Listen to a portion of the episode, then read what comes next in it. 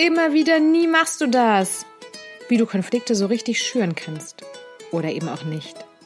Heute gibt es hier mal eine Anleitung, wie du so richtig einen Konflikt schüren kannst. Immer nur Konflikte vermeiden wollen, ist ja auch langweilig. Heute gießen wir stattdessen Öl ins Feuer.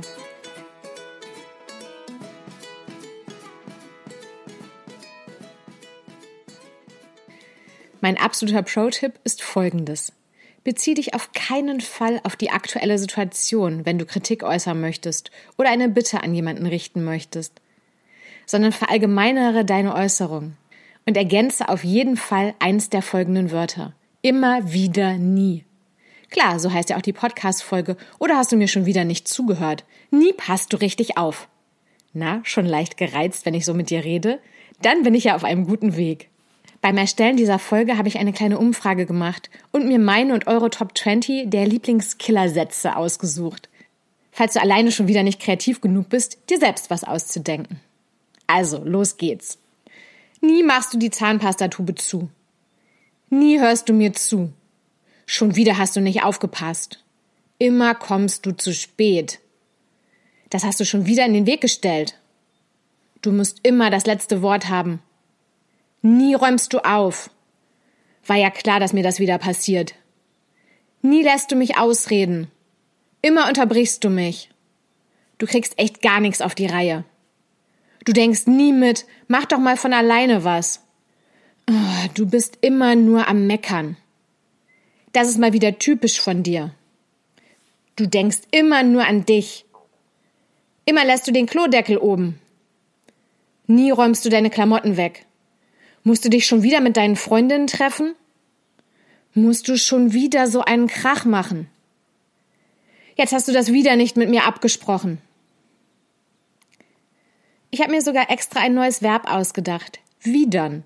Also ein Verb vom Wort wieder. Wie gefällt dir das so, wenn du gewidert wirst?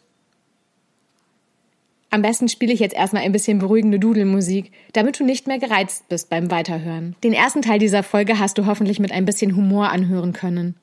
Falls du wirklich auf Krawall aus bist, hör jetzt besser nicht weiter. Falls du dich fragst, was heute mit mir los ist, vielleicht doch.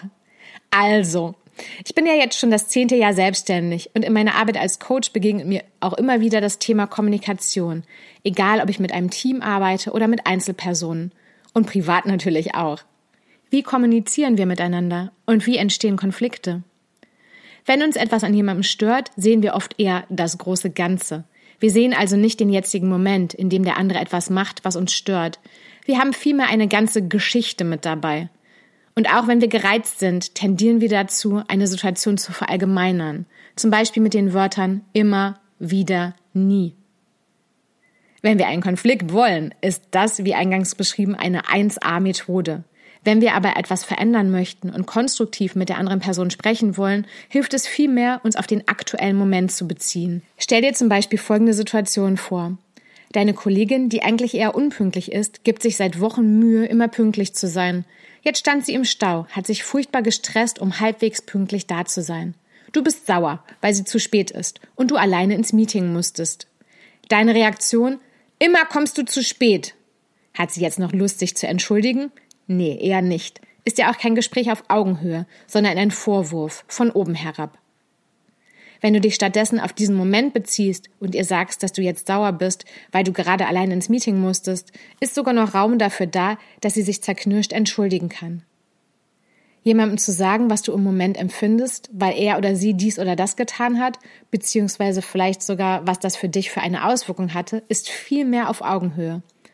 Und dann ist es eventuell sogar möglich, noch ein positives Ergebnis zu erlangen. Falls du dich jetzt ärgerst, dass ich schon wieder einen Tipp gegeben habe, vergiss einfach die letzten Minuten und hör dir nochmal den Anfang an. Und für alle anderen, achte mal darauf, wann du was wie verallgemeinerst. Übrigens gilt das auch dafür, wie wir mit uns selbst reden. Ich habe auf jeden Fall seit ein paar Tagen das immer wieder nie im Kopf. Viel Spaß beim Beobachten oder halt beim Konflikte eskalieren lassen. Be happy and be light, deine Janina.